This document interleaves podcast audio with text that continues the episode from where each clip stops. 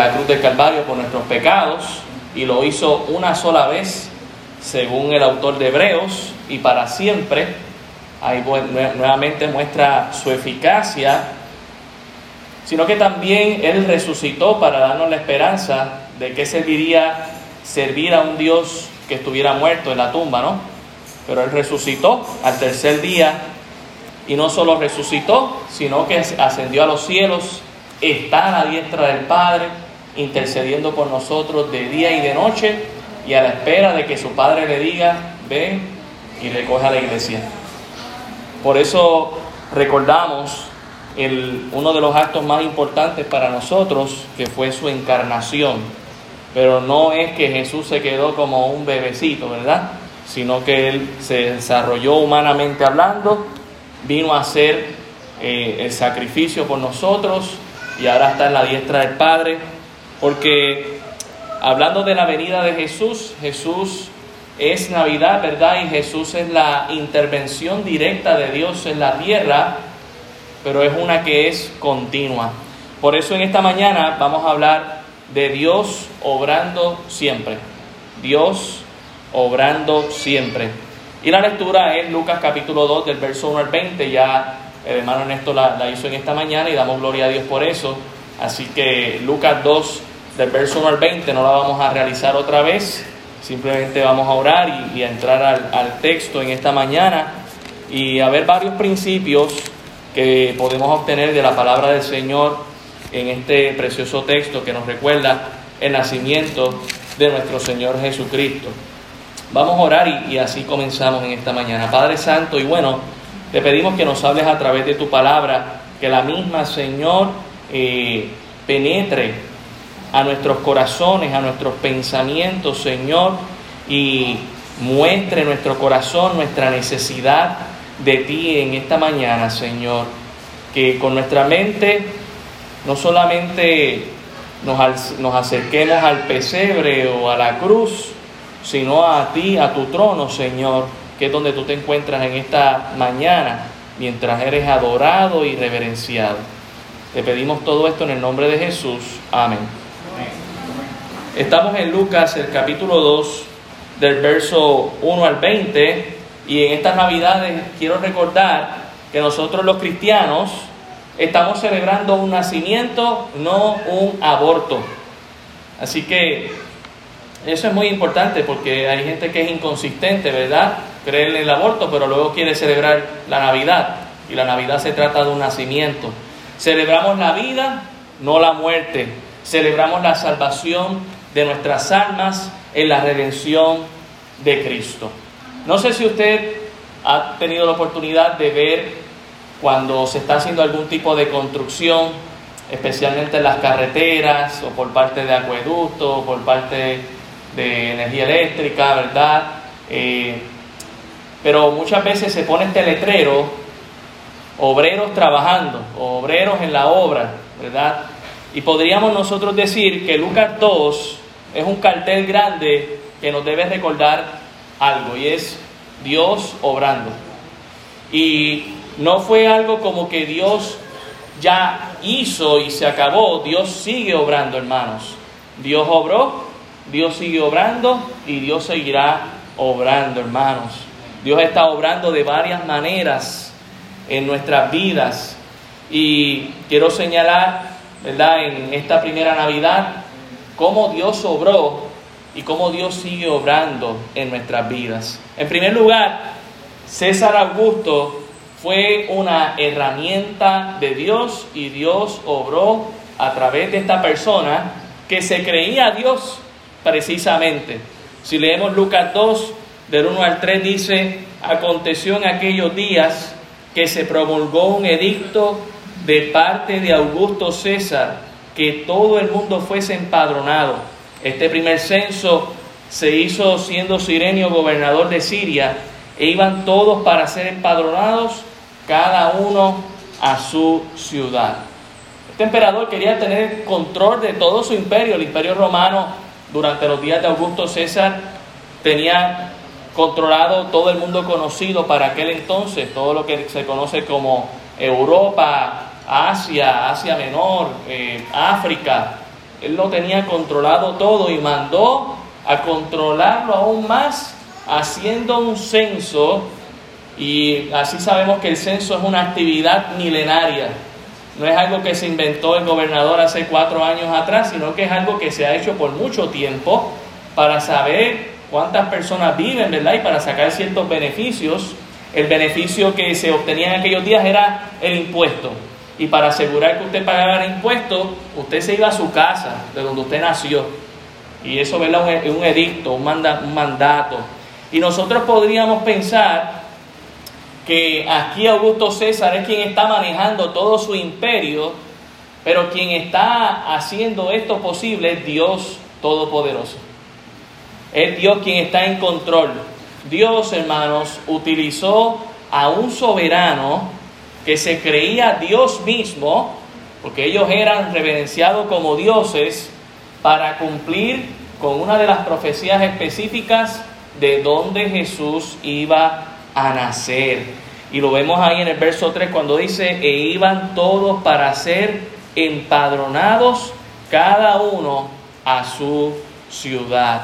Es asombroso cómo Dios usa diferentes personas para lograr sus propósitos. Y personas que ni buscan a Dios, que se creen hasta Dios mismo, que están sentados en sus propios tronos, Dios los usa para su propio beneficio. Déjame decirle algo. O usted hace la voluntad de Dios voluntariamente, o Dios se encarga de hacer su voluntad en su vida, aunque usted no quiera. Le podemos preguntar a Jonás, ¿qué pudo hacer él su voluntad? Terminó en un pez, implorándole a Dios, Señor, dame una segunda oportunidad, voy a hacer tu voluntad.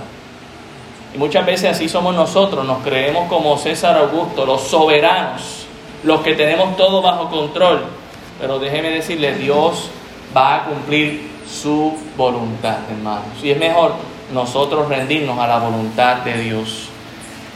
Mire, notemos que el tiempo también era el perfecto, porque sabemos que para estos días María estaba embarazada y estaba a punto de dar a luz. Así que para que se diera el cumplimiento en el tiempo perfecto, Dios le ¿verdad? Eh, anima a este emperador a que haga este censo. Notemos el versículo 4 para que veamos que también el lugar era perfecto. Y José subió de Galilea, de la ciudad de Nazaret a Judea, a la ciudad de David, que se llama Belén, por cuanto era de la casa y familia de David para ser empadronado con María su mujer, desposada con él, la cual estaba encinta. El lugar y el tiempo fue perfecto. Recordamos Miqueas capítulo 5, versículo 2. Miqueas 5, 2. En Miqueas el capítulo 5, en el verso 2 dice lo siguiente. Dice, pero tú Belén, Éfrata, pequeña para estar entre las familias de Judá, de ti me saldrá el que será Señor en Israel, y sus salidas son desde el principio, desde los días de la eternidad. Y quiero que tengamos algo en contexto. La Biblia, ¿verdad? Fue escrita por 40 hombres siendo inspirados por Dios. Y Miqueas no se reunió con eh, Moisés para decir que todas las profecías se fueran a cumplir en un momento dado, ni tampoco se reunió con Isaías. Miqueas escribió unos 400 años antes de Cristo, Isaías escribió 700 años de Cristo, Moisés escribió casi 2000 años antes de Cristo. Así que no hubo una reunión en un cuarto oscuro donde dijeron, cada cual vamos a escribir algo acerca de este Mesías que va a llegar y hacer lo que se cumpla en Jesús. No, se dio en el tiempo perfecto, se dio en el lugar perfecto, porque el Dios soberano está obrando siempre, hermanos. Y Dios también tiene un tiempo perfecto para nosotros. No es el que nosotros queremos para nosotros mismos. Es el tiempo de Dios, es el lugar de Dios. Y aquí lo notamos cuando dice que ellos fueron a Belén. ¿Tenían ellos planes para ir a Belén, José y María? No, hermanos. Es más, José había mandado a María que se fuera a casa de, Elizabeth, su parienta, para ocultar el embarazo. Lo que los hace salir es precisamente el edicto. Dios tiene control. Allá en Lucas 2 nuevamente, en el versículo 6 nos muestra lo siguiente, y aconteció que estando ellos allí, se cumplieron los días de su alumbramiento, y dio a luz a su hijo primogénito y lo envolvió en pañales y lo acostó en un pesebre, porque no había lugar para ellos en el mesón. El lugar era el perfecto, hermanos. Podríamos pensar que no era ni el tiempo perfecto, ni el lugar perfecto, ni el soberano perfecto para hacer que todo esto se, cumpliese. Sin embargo, Dios lo cumplió. Es bien interesante porque a veces pensamos, ¿y por qué fue en aquel tiempo y no ahora? Bueno, nosotros debemos pensar en cuanto a el pensamiento que tiene el ser humano hoy en día en cuanto a un embarazo. En aquellos tiempos el embarazo era una bendición y la esterilidad una maldición. En estos tiempos el embarazo es visto como una enfermedad y la esterilidad parece que sería una bendición. En aquellos tiempos no importaba si tú eras pobre, rico, de clase media, quedar embarazada era una bendición. En estos tiempos, si eres de clase pobre, pobrecita de ti. Pero ¿sabe qué? Dios escogió a una mujer pobre para que tuviera luz a un hijo. Y no a cualquier hijo, sino al Salvador del mundo. Si Dios hubiese escogido una María de estos tiempos, ¿saben todas las excusas que esa María hubiese puesto? Es que soy pobre, ¿por qué me estás escogiendo a mí? Es que no he viajado el mundo, ¿por qué me estás escogiendo a mí? Es que no soy una mujer emprendedora o de negocio, ¿por qué me estás escogiendo a mí? Pobrecito ese niño se va a morir de hambre. Sin embargo, ¿cómo es que contesta María? Dice en Lucas 1.38, entonces María dijo, he aquí la sierva del Señor, hágase conmigo conforme a tu palabra. ¿Puso excusa María? No puso ninguna, hermanos. Y tú todavía estás poniendo excusas cuando tienes mejor vida que María. Yo espero que dos o tres salgan de aquí con deseos de tener hijos. ¿Sí?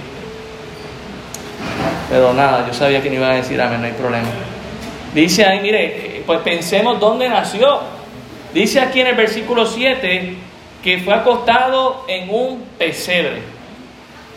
Yo sé que la imagen que tenemos del pesebre es el establo, y precisamente el establo es el lugar, pero el pesebre es el lugar específico donde fue puesto Jesús. El pesebre servía para dos cosas. Primero para comer y luego para que fuera funcionado como un estilcolero de los animales. Ese fue el lugar que escogió Dios para que naciera el Salvador del mundo. Pero la María de hoy diría, es que no es un lugar limpio, mejor no lo tengamos, mejor lo abortamos. Es que no van a ser mejor las buenas, las mejores condiciones. Mira los tiempos en los que vivimos. Augusto César. E-, e-, Herodes no quiere a ningún niño, los va a mandar a matar a todos. Va a vivir en tiempos difíciles, pobrecito de él. Dios utilizó a un soberano utilizó a una pareja santa que obedecía a Dios, un lugar perfecto, un tiempo perfecto para hacer las cosas. Hermanos, Dios obró y Dios sigue obrando. Dios tiene un lugar perfecto para nosotros. Quizás no es el perfecto para nosotros, pero sí para Dios. Dios tiene un tiempo perfecto. Quizás no es el tuyo, pero sí para Dios sí para Dios. Dios usó a sus santos, María y José, decididos a cumplir la voluntad del Señor.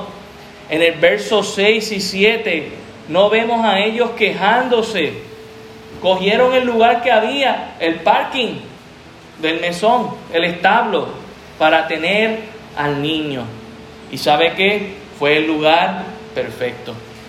Dios escogió a María y a José para que fueran los padres terrenales de nuestro Señor Jesucristo y fue perfecto. Dios usó a su Hijo para tenerlo en un lugar Tú no podrías decir por qué Dios mejor no hubiese permitido que naciese en el palacio siendo hijo de un rey, allá en buenas condiciones, en una cuna de oro. Pero lo que Dios hizo, hermanos, fue perfecto. Puedes entender que Dios tiene un plan perfecto para ti, pero que no es necesariamente como tú, lo imaginas. Dios dice en su palabra que sus pensamientos son más altos que los nuestros y sus caminos también. Entendamos que la primera Navidad se dio perfecta para Dios y para todos los que le rodearon.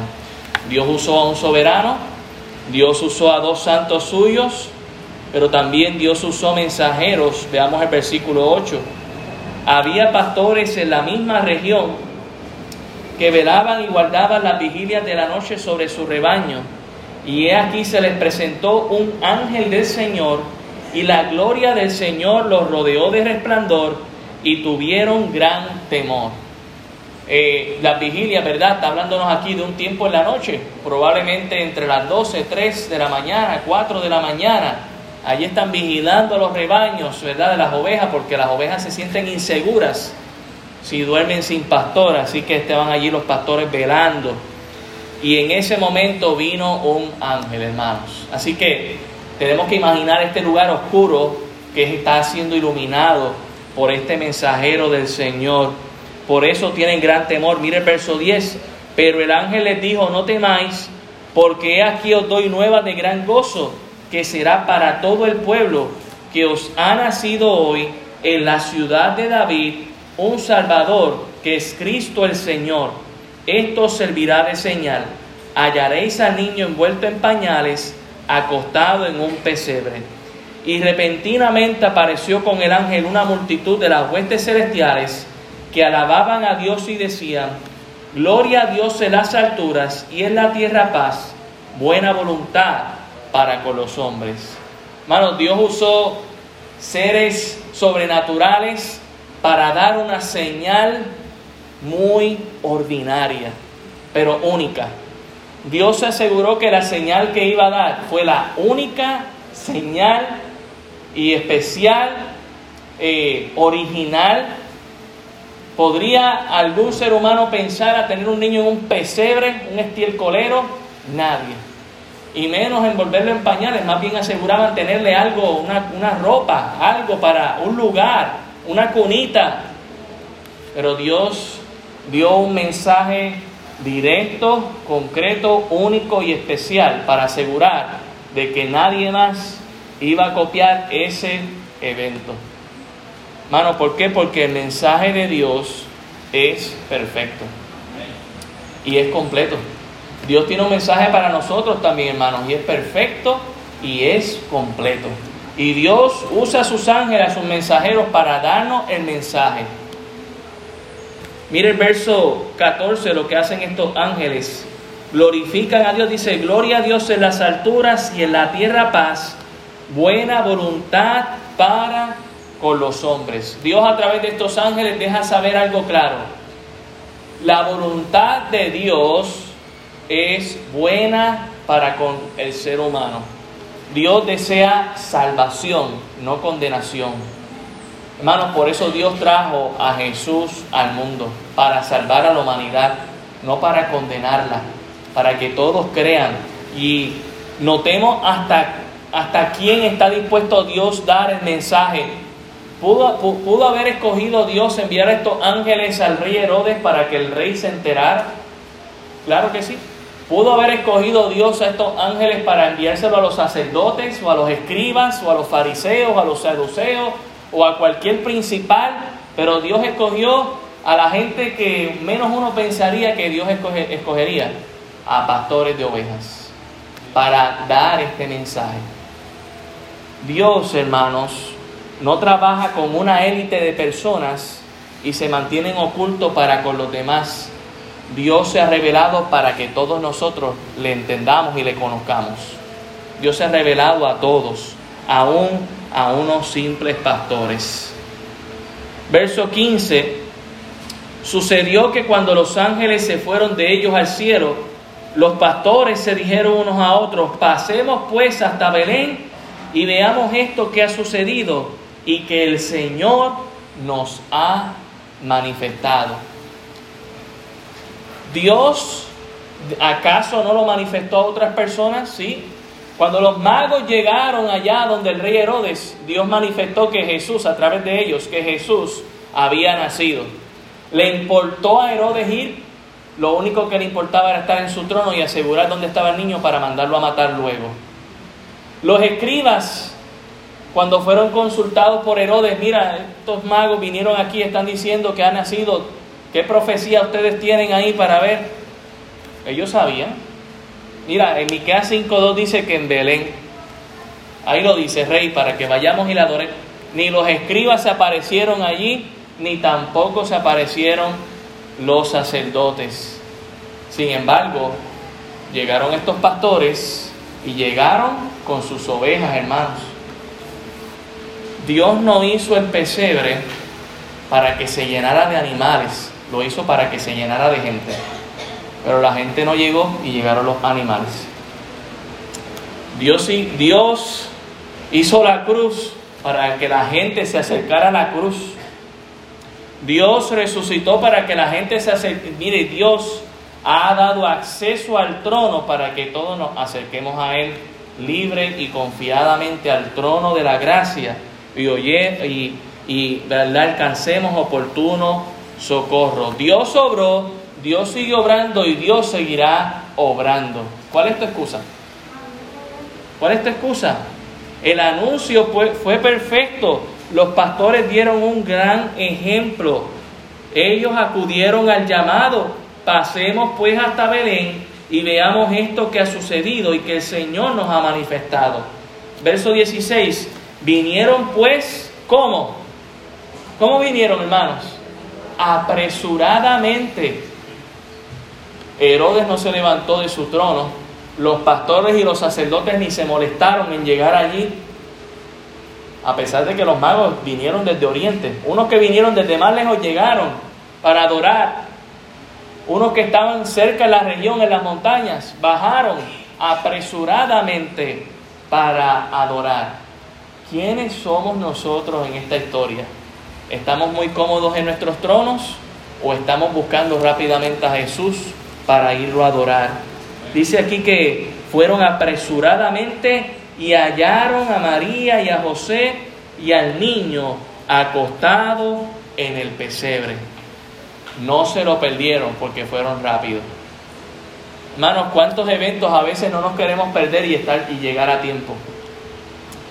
Pues sabe que Dios quiere tener un nacimiento en nuestro corazón si todavía no lo ha tenido. Y más vale que te apresures para que no llegues tarde. Notemos lo que dice el verso 17. Y al verlo dieron a conocer lo que se les había dicho acerca del niño. Y todos los que lo oyeron se maravillaron de lo que los pastores le decían. Por, favor, recordemos que allí no hay internet. Nadie le envió un mensaje de texto a los pastores no hay un video grabándose en Facebook del acontecimiento del nacimiento y por eso fue que los pastores bajaron. No, ellos están allí a las 3 de la mañana vigilando pastores sin internet, sin comunicación. Y estos ángeles son los que vienen y dan el mensaje y ellos salen corriendo a esa hora de las tantas de la madrugada a ver el acontecimiento. El tiempo de Dios es perfecto. Pero yo te voy a decir algo, muchas veces es incómodo para nosotros el tiempo de Dios. a las 3 de la mañana, Señor, a las 4 de la mañana, Señor. ¿Arrancar para dónde? ¿A qué? El tiempo de Dios, hermanos, es perfecto y los pastores lo entendieron. Por eso fueron allá y todos los que escuchaban el testimonio de los pastores, era eh, recuerde que el mensaje era exacto. Es un niño, ¿cuántos niños pudieron haber nacido en esos días? Un montón. El embarazo era algo común en esos días. Yo sé que no es común hoy en día, pero el embarazo era común en aquellos días. Y, niños nacidos en, en opresión, pastor, sí, en opresión. En pobreza, sí, en pobreza. Porque Dios es quien provee. Y Dios le había dado una señal exacta a ellos para llegar a ese nacimiento y no confundirse, llegar a otro. Le voy a contar un chiste de mi papá. En el día de mi boda, dos Carlos Rubén y dos Elizabeth se casaron.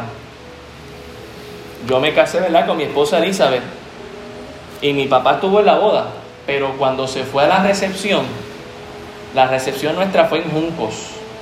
Y había unos carteles que decían recepción de Carlos Rubén y Elizabeth. Y ellos terminaron en otra boda de Carlos Rubén y Elizabeth. No puede decir qué casualidad, ¿verdad? Pero así fue. Dios se, Dios se encargó de que hubiera un único nacimiento en un único lugar, que era en el pesebre, en el parque, en el mesón, para asegurar que esos pastores llegaron, hermanos. Dios no se equivoca, Dios sigue obrando. En el verso 18 dice, y todos los colleros se maravillaron de lo que los pastores le decían, pero María guardaba todas estas cosas, meditándolas en su corazón. Y volvieron los pastores glorificando y alabando a Dios por todas las cosas que habían oído y visto como se les había dicho. Hermano, Dios usó estos pastores para dar un testimonio único. Y, ¿verdad? Un pastor usualmente vigilaba 100 ovejas. Usted recordará que Jesús cuando usó la parábola, usó una parábola de 100 ovejas y se le había perdido una al pastor, ¿verdad? Y fue a buscarla. Luego menciona aquí pastores. Pongamos tres por decir algo, ¿verdad? Como los magos que por tradición se ponen tres, no sabemos si eran tres o eran más.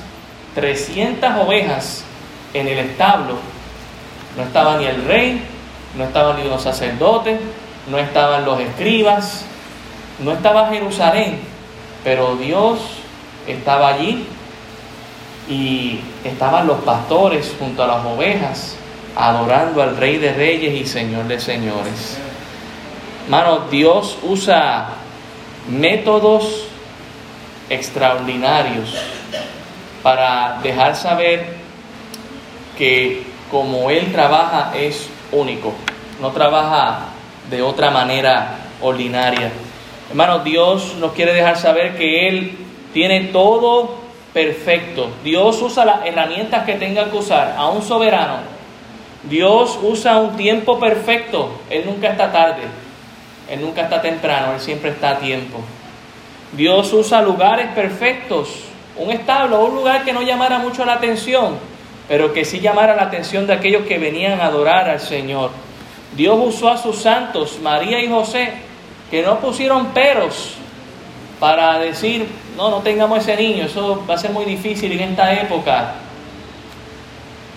Dios usó a su propio Hijo para salvar a este mundo y lo introdujo a la tierra. Entendamos algo acerca de nuestro Dios. Dios no se queda en su trono quietecito. Dios ha hecho todo, hermanos. Dios salió de su trono, se despojó de su gloria para venir a salvarnos a ti y a mí. Dejó sus derechos para cumplir con nuestras responsabilidades y salvarnos, hermanos. Eh, la primera Navidad simboliza y significa el resto de todas las Navidades que tenemos. No nos perdamos en el arbolito, en las decoraciones, en la luz, en el arroz con pastel, en el lechón, en los regalitos. Más bien preguntémonos, ya hemos dejado que ese nacimiento se dé en nuestro corazón, ya hemos dejado que nosotros seamos los que vayamos y ofrezcamos algo al Señor en vez de estar esperando algo. Eh, muchas veces centramos la Navidad en, déjame ver qué es lo que voy a recibir, cuando nosotros lo que deberíamos decir, déjame ver qué es lo que voy a darle al Señor este año usted tiene que darle a Jesús este año, hermanos? Porque los magos no ofrecieron cualquier cosa. Allá en Mateo nos dice en el capítulo 2 que ellos abrieron sus tesoros. Eran suyos, hermanos. Y se los dieron a Jesús. ¿Y qué fue lo que le dieron? Oro. No le dieron cualquier cosa. Dios quiere tu oro, hermanos. ¿Qué es lo que tú más aprecias? Vamos a dárselo a Jesús. Le ofrecieron incienso. Eh, esto tiene un simbolismo extraordinario porque el incienso es lo que se ofrecía en el altar, en el lugar santo, antes de entrar al lugar santísimo. El sacerdote prendía un olor agradable antes de ofrecer el sacrificio, antes de vertir la sangre sobre el propiciatorio. Es decir, Señor, esta ofrenda yo quiero que sea algo agradable para ti. Y, a veces queremos vivir un cristianismo donde es agradable para nosotros. Y si no es agradable para nosotros, me voy, me largo. Hermano, debe ser agradable para Dios. Él es Dios, no nosotros. Él es el que debe estar en el trono, no nosotros. Y también le ofrecieron mirra. Y esto en simbolismo de su sacrificio, de su muerte. E, este regalo no se abrió hasta 33 años después, piénselo bien. Fue un regalo que fue guardado desde su nacimiento hasta antes de su sepultura.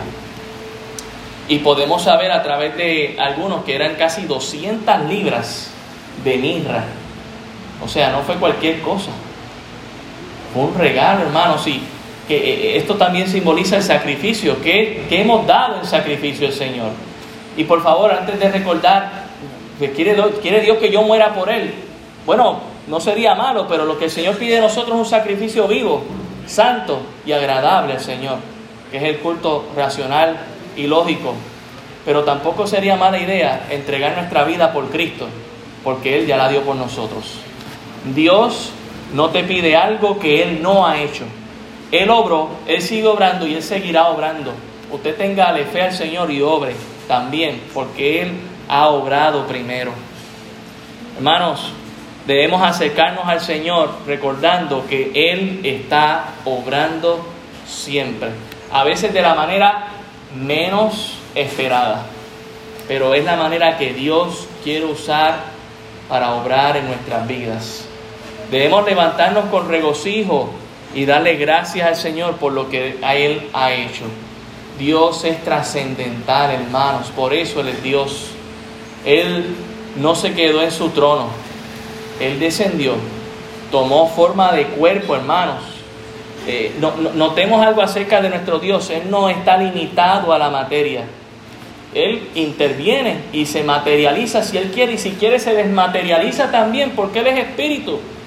No está atado a un cuerpo, no está atado a un tiempo, no está atado a la materia, no está atado a un espacio, sin embargo, Él interviene para salvarnos, hermanos. Adoramos no a cualquier Dios, adoramos al único y perfecto Dios que vino en un lugar humilde y pobre a morir por nosotros, que no lo merecemos. ¿Qué vio Jesús de atractivo en nosotros? Nada, porque nos amó estando en nuestra condición, nosotros estando en nuestra condición pecaminosa, hermanos. Lo único que hizo fue amarnos. Hermanos, recordemos el verdadero significado de la Navidad y recordemos que Dios está obrando siempre. Dios no terminó de obrar en el pesebre, Dios siguió obrando en la vida de Jesús en la tierra. Dios siguió obrando en la muerte, en la resurrección, en la ascensión. Y Dios sigue obrando, según Apocalipsis 12, allá en la presencia de Dios. Jesús allí dice que interviniendo, intercediendo por nosotros de día y de noche ante las acusaciones del diablo. Dios es nuestro sumo sacerdote y está delante de Dios todo el tiempo diciendo, yo morí por ellos ellos son justos, ellos son limpios, ellos son santos. No porque nosotros lo merecemos, sino por lo que Él hizo y por lo que Él sigue haciendo. Y recordemos su eficacia. No necesitamos que Jesús vuelva otra vez en forma de niño a hacerlo. ¿Por qué? Porque ya lo hizo una sola vez y fue suficiente. Por eso, hermanos, dos mil años después seguimos celebrando ese acto tan importante de la intervención de Dios, de, su obra. Pero no, de, no olvidemos que Dios sigue obrando. Y Dios seguirá obrando. Oremos. Señor, gracias. Damos por tu palabra, porque ella es viva y eficaz. Que nosotros, Señor, en nuestros corazones podamos recordar que tú obraste y que tú sigues obrando y que tú seguirás obrando, Señor. Porque tu obra no termina, es perfecta, Señor, es eterna. Ayúdanos a nosotros a recordar eso, Señor. Qué bendición, Padre amado, que en la primera Navidad nos ha dado lo que necesitábamos, la salvación en Cristo Jesús. Que podamos apreciar, Señor, que ningún regalo que podamos recibir podrá reemplazar el mejor regalo que nos has dado, que es la salvación en Cristo, Señor. Ayúdanos, Padre amado, a recordar esto y no dejemos que las demás costumbres, aún bonitas y nobles que tenemos, ahoguen el verdadero significado de la Navidad y que recordemos sobre todo que, que la Navidad es un acontecimiento donde celebramos el nacimiento tuyo, mi Señor. Gracias, Padre, te damos por todo en el nombre de Jesús. Amén. Amén.